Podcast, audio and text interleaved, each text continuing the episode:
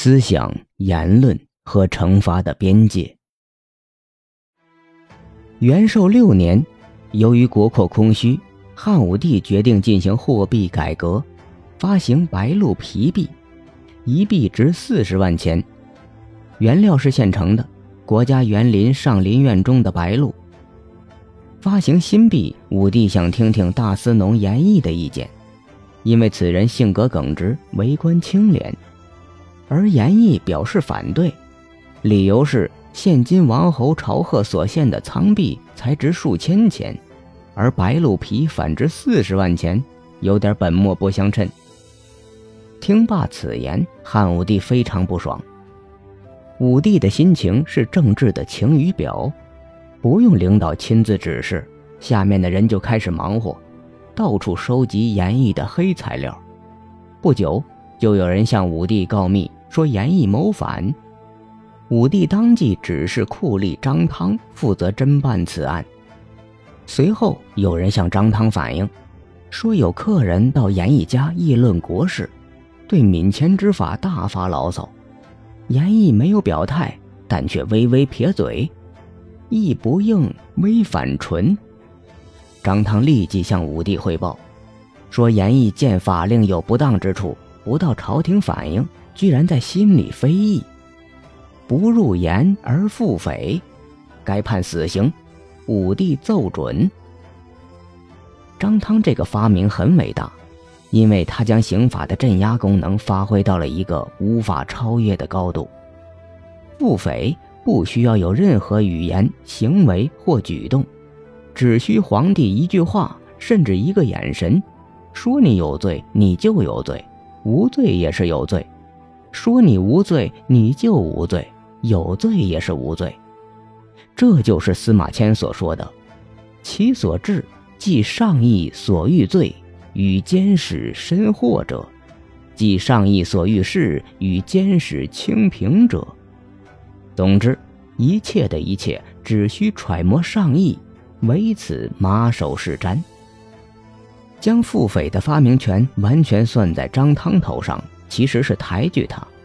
他不过是站在巨人的肩膀上，创造性的将前人的智慧发扬光大而已。张汤是个大老粗，当时的丞相吉案就嘲笑他没什么文化。张汤手下有一批文化人为他寻章摘句，充当理论打手。汤觉大狱，欲复古义，乃请博士弟子致尚书、春秋，补庭未始，平庭以法。复匪是有理论依据的。据荀子、右作等文献记载，它来源于孔子的《春秋大义》。鲁定公十四年，孔子时来运转。受聘为鲁国最高司法官员大司寇，并代理宰相一职。上台仅七天，就诛杀了当时的著名学者邵正卯。据荀子与东汉王充考证，邵正卯和孔子一样，都系当时名重一方的著名学者，但两人的学术观念迥然有别。两人同时都在讲学。而且邵正卯的授课方式可能更受学生欢迎，以致孔子的学生也跑去旁听。孔子的课堂一度出现三满三空的现象。最绝的一次，课堂上只剩下颜渊一个人，其他人都跑了。孔子掌权之后，第一件事情就是拿这位学术对手开刀。孔子给邵正卯罗织了五大罪名，其一。心达而险，为人通达，但居心叵测。其二，行僻而坚，行为乖僻，但意志坚强。其三，言伪而辩，观点不对，但却善于狡辩。其四，记丑而博，宣扬歪理邪说，但却非常博学。其五，顺非而责。是顺从异端，且大力赞赏。孔子说：“这五种罪恶，有其一种就应该被诛杀。”而邵正卯五条全占齐了，是小人的奸雄，不杀不足以平民愤。最后，孔子用《诗经》的话总结道：“忧心悄悄，孕于群小。”小小成群，让人担忧了。这可谓开思想治罪之先河。后世的君王或明或暗，对这种做法非常推崇。汉文帝就觉得杀得好，遵照这个指示，一大批博士把孔子的教诲直接写进了王制，成了定罪的正式法律条文。行伪而奸，言伪而辩，学非而博，顺非而责，以一众，杀。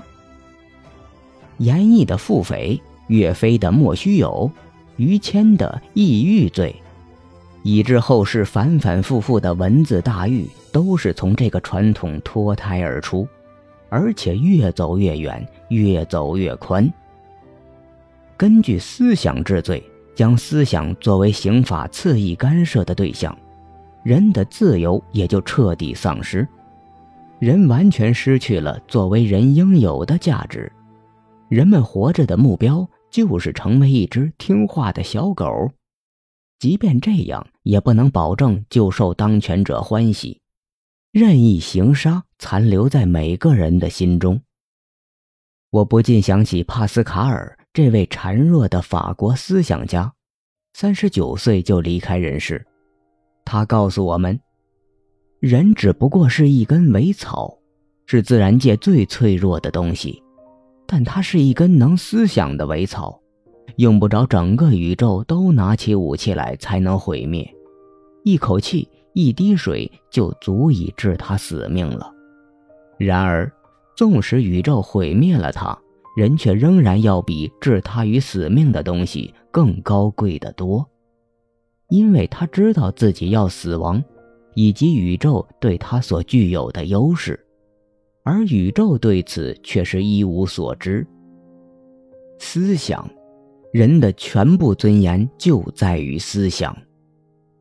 如果认为人有区别于其他生物的价值，如果不想人类社会固步自封，那么我们怎能没有思想自由？马克思曾不无激情地指出：“你们赞美大自然悦人心目的千变万化。”和无穷无尽的丰富宝藏，你们并不要求玫瑰花和紫罗兰散发同样的芬芳，但你们为什么却要求世界上最丰富的东西——精神只能有一种存在形式呢？我是一个幽默的人，可是法律却命令我用严肃的笔调；我是一个豪放不羁的人，可是法律却指定我用谦逊的风格。一片灰色就是这种自由所许可的唯一色彩。每一滴露水在太阳的照耀下都闪耀着无穷无尽的色彩，但是精神的太阳，无论它照耀着多少个体，无论它照耀什么事物，却只准产生一种色彩，就是官方的色彩。精神的最主要形式是欢乐、光明。但你们却要使阴暗成为精神唯一合适的表现，精神只准穿着黑色的衣服，可是花丛中却没有一只黑色的花朵。刑法要促进社会发展，而不能使社会陷入停滞，因此必须确立思想自由，尊重人之为人的价值，使人从恐惧中解放出来。为社会的发展提供源源不断的思想动力。密尔在其大作《论自由》中曾激动地指出：“作为一个思想家，其第一个义务就是随其智力所知，而不论他会导致什么结论，不是单单为着，或是主要为着形成伟大的思想家才需要思想自由。相反。”为着使一般人都能获知他们所能达到的精神体量，思想自由是同样或者甚至更加必不可少。在精神奴役的一般气氛中，曾经有过，而且也会再有伟大的思想家；可是，在那种气氛中，从来没有，而且永远不会有一种智力活跃的人民。现代刑法理论认为，思想是绝对自由的。如果没有行为，无论如何异端邪恶的思想都不能进入刑法评价。孟德斯鸠在《论法的精神》中举了个例子：马尔西斯做梦割断了迪欧尼西乌斯的咽喉，迪欧尼西乌斯因此把他处死，说他白天不这样想，夜里就不会做这样的梦。用孟德斯鸠的话来说，这是大暴政。因为即使马尔西斯曾经这样想，但并没有实际行动，无行为无犯罪，这是惩罚的底线。退一步说，对思想进行惩罚，在客观上也是不现实的。当甲与乙发生口角，遂生杀害乙之意图，每日无时无刻不在思索此事。甚至策划如何杀人、如何掩盖罪证等种种步骤。如果要对甲的意图进行惩罚，就必须证明意图的存在。但如果没有具体行为，人如何知道甲的意图呢？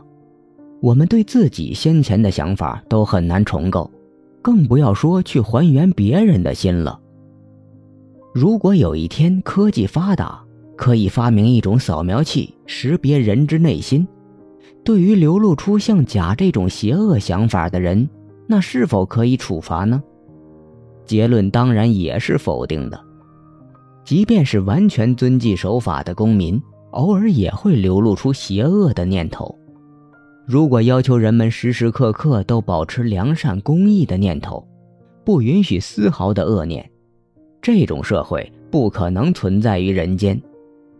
类似于假的想法，很可能是一种白日梦，邪恶的念头可能转瞬即逝，很少有人会把这种念头付诸实践。只有当人们在错误的意图支配下实施了错误的行为，对他才可以进行惩罚。当人们出现错误的念头，但最终选择放弃，没有实施任何危害的行为时，对他就完全没有必要惩罚。社会必须给人们适度的喘息空间。只有当思想变成行为，才可能进入刑法领域。比如，甲在杀人意图的折磨下无法自拔，已经开始购买刀具、毒药，准备杀人。这种杀人的预备行为就不再属于思想，具有惩罚的必要性。一个非常经典的案件就是美国的雷诺德案。雷诺德是摩门教徒，此教全称叫做耶稣基督后期圣徒教会，曾奉行一夫多妻制。十九世纪五十年代，一批摩门教徒西进至后来成为犹他州的地方，并在此发展壮大。当时，大部分美国人是传统的基督教徒，实行一夫一妻制。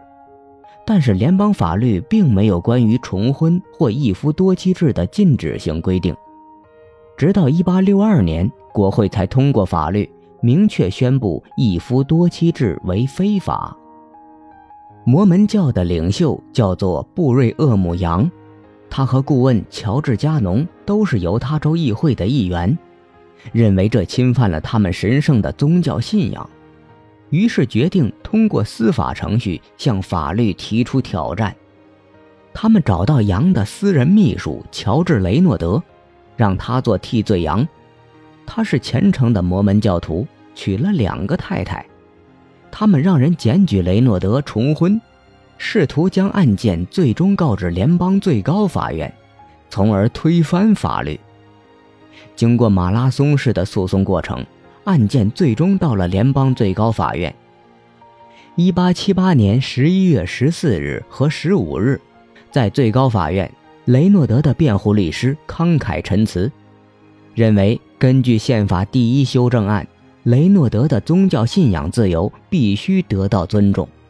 国会通过禁止重婚的法律是违宪的，应予推翻。经过激烈的辩论。一八七九年一月六日，联邦最高法院最终维持雷诺德重婚罪成立的判决。最高法院认为，宪法第一修正案不保护一夫多妻制，因为一夫一妻制是基于美国历史的基本价值取向，由法律确认的婚姻制度，任何公民和团体都没有超越法律的特权。雷诺德案是一个经典的关于思想自由边界的案件。作为一种宗教，如果仅仅宣称一夫多妻，即使这种教义已经形成一套缜密的理论体系，严重威胁一夫一妻制的理论基础，但只要没有真正实践，那它就属于思想范畴，法律也不能干涉。但是雷诺德却从思想进入了行为领域。实施了重婚行为，这就踏入了法律的雷池禁区。事实上，在陪审团对雷诺德进行定罪时，根本不涉及摩门教教义本身是否正确，他们只对雷诺德重婚的事实进行认定。除了思想，任何人都不能以自由的名义免除自己应该承担的法律义务。正如对雷诺德案作出维持原判的联邦最高法院大法官杰弗逊所指出的，如果有人相信以人殉葬也算是一种宗教仪式，难道也允许这么做吗？同样，基督教科学家也不能禁止他们上学的孩子接种牛痘。最高法院的判决沉重打击了摩门教徒。一八九零年。摩门教会会长维尔福德·伍德拉夫发表声明，宣布结束任何本国法律禁止的婚姻。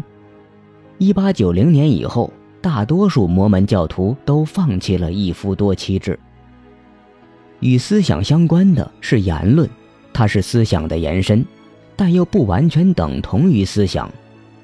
言论如同出版、集会、结社、游行、示威等方式一样。都是思想的表达形式。如果言论等表达方式不自由，也就不可能存在思想自由。当哥白尼终日思考着日心说，如果不将这种念头表达出来，那他就不可能拥有完全的思想自由。表达自由是思想自由的合理延伸。然而，表达自由毕竟不同于思想自由。思想是绝对自由的，而言论等表达自由则是相对的。比如对他人的公然侮辱，或者在电影院假称有炸弹而恐吓他人，这些言论在任何国家都是要受到限制的。何种言论应当受到限制，这个标准不能过于严格苛刻，否则就会妨碍思想自由的实现。美国有一个清楚且现实的危险标准，意思是，只有当某种行为会清楚且现实地造成危害社会的结果，才有限制的必要。这种标准要考虑三个要素：其一，主观上是否是恶意的；其二，是否具有侵害的急迫性；其三，在概率法则上。是否具有侵害的可能性？根据这个标准，即便一种言论在鼓吹暴力，但一般人看到或听到此类宣传会感觉可笑，不会清楚且现实的产生危险，那就没有惩罚的必要。这个标准越来越值得我们借鉴。我与春风皆过客。你携秋水揽星河，愿由岁月可回首，且以深情共白。